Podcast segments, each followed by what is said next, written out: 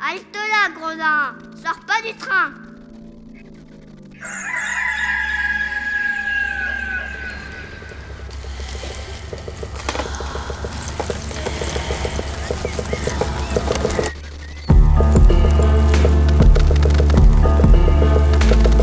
Dès ma plus tendre Plus on est jeunesse, malheureux, plus on souffre. Il faut plaindre les affligés. C'est une loi loi de l'humanité. puis de manière ou d'autre, les consolations arrivent et la douleur s'en va. Je me propose de raconter 100 nouvelles ou fable, ou parabole, ou histoire, à notre choix. L'an 1348, la peste se répandit dans Florence. On trouvera dans ces nouvelles plusieurs aventures galantes, tant anciennes que modernes. My name is Jean-François Sivadier. I am in Paris, France. Seven o'clock in the night. Jean-François Sivadier, Paris, France. 7 heures du soir. Le Décameron, troisième journée. Nouvelle numéro 10.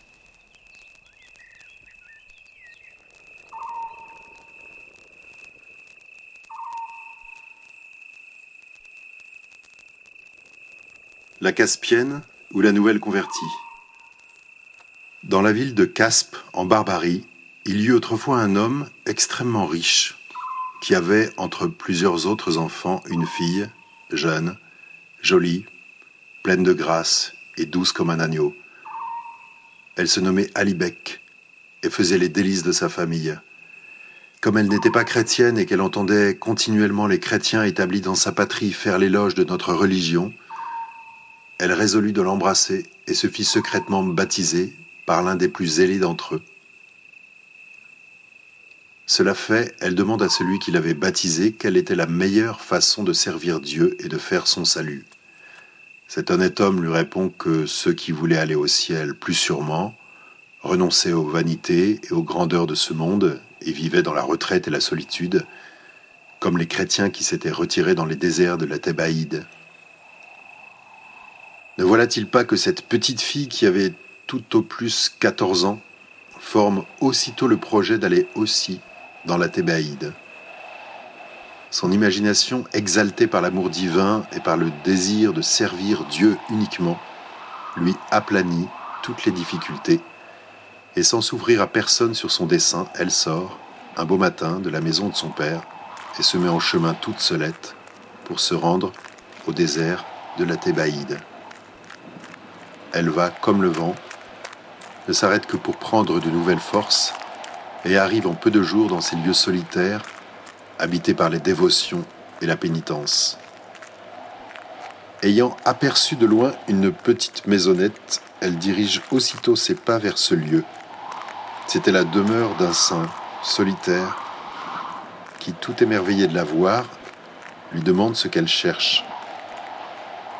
Elle lui répond que, conduite par une inspiration divine, elle était venue dans ces déserts pour y chercher quelqu'un qui lui a appris à servir Dieu et à mériter le ciel.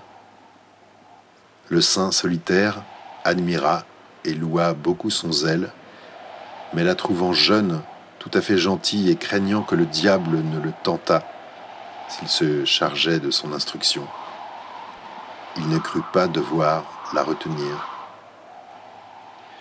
Ma fille, lui dit-il, il y a un saint homme non loin d'ici, beaucoup mieux en état que moi de t'instruire.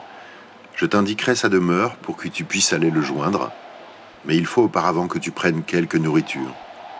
Et il lui donna à manger des racines, des dattes, des pommes sauvages, et lui fit boire de l'eau fraîche. Il lui enseigna ensuite la demeure du saint solitaire et l'accompagna jusqu'à moitié chemin.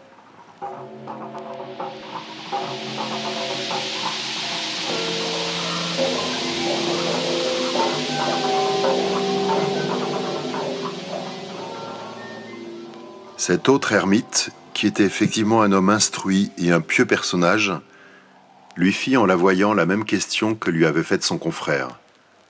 Et comme Père Rustique c'était son nom, ne se défiait aucunement de sa vertu, quoiqu'il fût encore dans la vigueur de l'âge, il ne jugea pas à propos de l'envoyer plus loin. Si elle me cause des tentations, dit-il en lui-même, j'y résisterai et mon mérite sera plus grand devant Dieu. Il la retint donc, se mit à la catéchiser et la fortifia par des discours édifiants dans ses bons sentiments. Il lui fit ensuite un petit lit de branches de palmier et lui dit que ce serait là qu'elle coucherait. Le temps où la vertu de ce solitaire devait faire naufrage approchait. Pendant la collation, placé vis-à-vis de cette jeune fille, il ne put s'empêcher d'admirer la fraîcheur de son teint, la vivacité de ses yeux, la douceur de sa physionomie, et je ne sais quoi d'angélique répandu sur toute sa personne. Il baisse d'abord les yeux, comme s'il se défiait de lui-même, mais un penchant plus fort les ramène sur Alibec. Les aiguillons de la chair commencent à se faire sentir. Il veut les repousser par des signes de croix et par des oraisons qu'il récite tout bas, mais inutilement. Ils ne font que lui livrer de plus rudes combats et amènent les désirs qui achèvent de le subjuguer. Ne pouvant se dissimuler à lui-même sa défaite, il ne songe plus qu'à la manière dont il doit s'y prendre pour conduire la petite fille à ses fins, sans blesser ses préjugés ni lui faire perdre la bonne idée qu'elle a de sa religion et de sa vertu. Dans cette vue, il lui fait plusieurs questions et voit, par ses réponses, qu'elle est tout à fait neuve et qu'elle n'a pas la moindre idée du mal. Convaincu de sa simplicité, il forme alors le projet de couvrir ses désirs charnels du manteau de la dévotion et d'ériger en acte de ferveur et de piété l'œuvre par laquelle il espère de les satisfaire. Il commence par lui dire que le diable est le plus grand ennemi du salut des hommes, et que l'œuvre la plus méritoire que des chrétiens puissent faire est de le mettre et remettre en enfer, lieu pour lequel il est destiné. Et comment cela se fait-il? dit la jeune néophyte. Tu le sauras tout à l'heure, ma chère fille, reprit Père Rustique. Fais seulement tout ce que tu me verras faire. L'ermite se déshabille aussitôt, et le petit ange d'en faire autant. Quand ils sont tous nus, l'un et l'autre, Rustique se met à genoux et fait placer la pauvre innocente vis-à-vis de lui dans la même situation.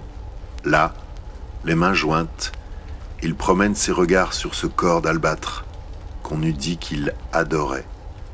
Et il a toutes les peines du monde à retenir les mouvements de son impatiente ardeur. Alibec, de son côté, le regarde tout étonné de cette manière de servir Dieu, et apercevant au bas de son ventre une grosse chose qui remuait. Qu'est-ce que je vois là lui dit-elle, qui avance et qui remue si fort et que je n'ai pas moi?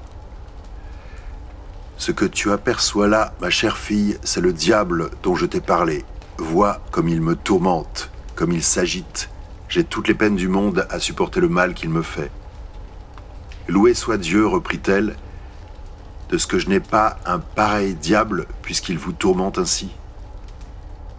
Mais en revanche, tu as autre chose que je n'ai point. Et quoi, s'il vous plaît? Tu as l'enfer. Et je pense que Dieu t'a envoyé ici exprès, pour le salut de mon âme. Parce que si le diable continue de me tourmenter et que tu veuilles souffrir que je le mette dans l'enfer, tu me soulageras et tu feras l'œuvre la plus méritoire possible pour gagner le ciel. Puisque cela est ainsi, mon bon Père, vous êtes le maître de faire tout ce qu'il vous plaira. J'aime tant le Seigneur que je ne demande pas mieux que de vous laisser mettre le diable dans l'enfer. Eh bien, je vais l'y mettre pour qu'il me laisse en paix.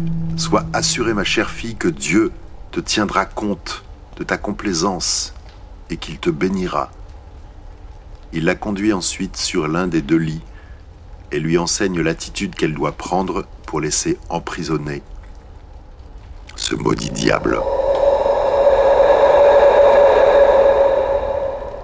La jeune Alibec, qui n'avait jamais mis aucun diable en enfer, éprouva une grande douleur aux approches de celui-là. C'est ce qui lui fit dire, certes, il faut que ce diable soit bien méchant, puisque dans l'enfer même, il fait encore du mal. Cela est vrai, mais sois tranquille, ma chère enfant, il n'en sera pas toujours de même. Il n'y a que le premier jour qu'on l'y met, qu'il tourmente ainsi. L'ermite, qui ne souffrait pas et qui dans ce moment s'inquiétait peu sans doute de faire souffrir cette charmante enfant, remit par six fois différentes le diable en prison avant de descendre du lit. Après quoi, il la laissa reposer et reposa lui-même.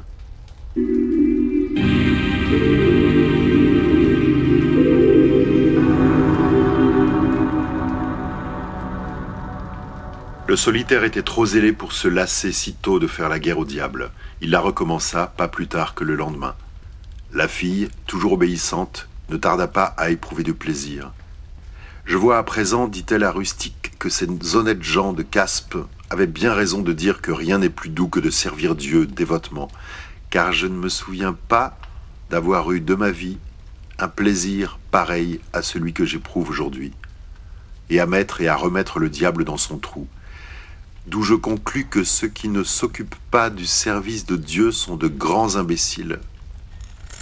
Enfin, ce jeu lui plut si fort que lorsque le père passait trop de temps sans le répéter, elle l'en faisait ressouvenir.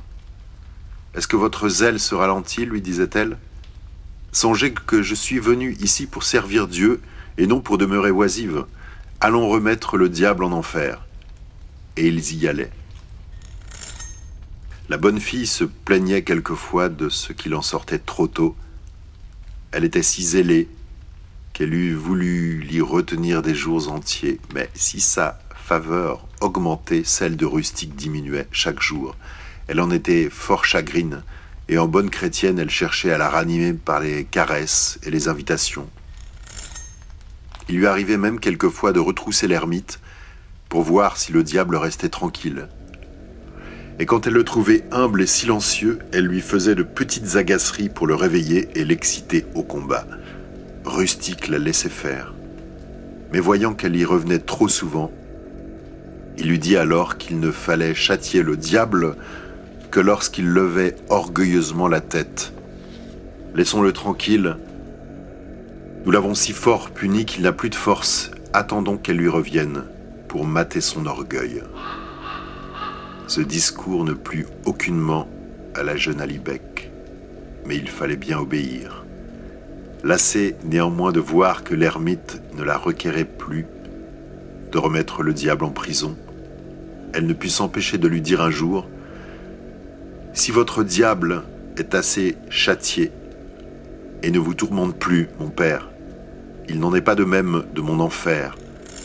J'y sens des démangeaisons terribles et vous me feriez grand plaisir si vous vouliez adoucir cette rage comme j'ai calmé celle de votre diable.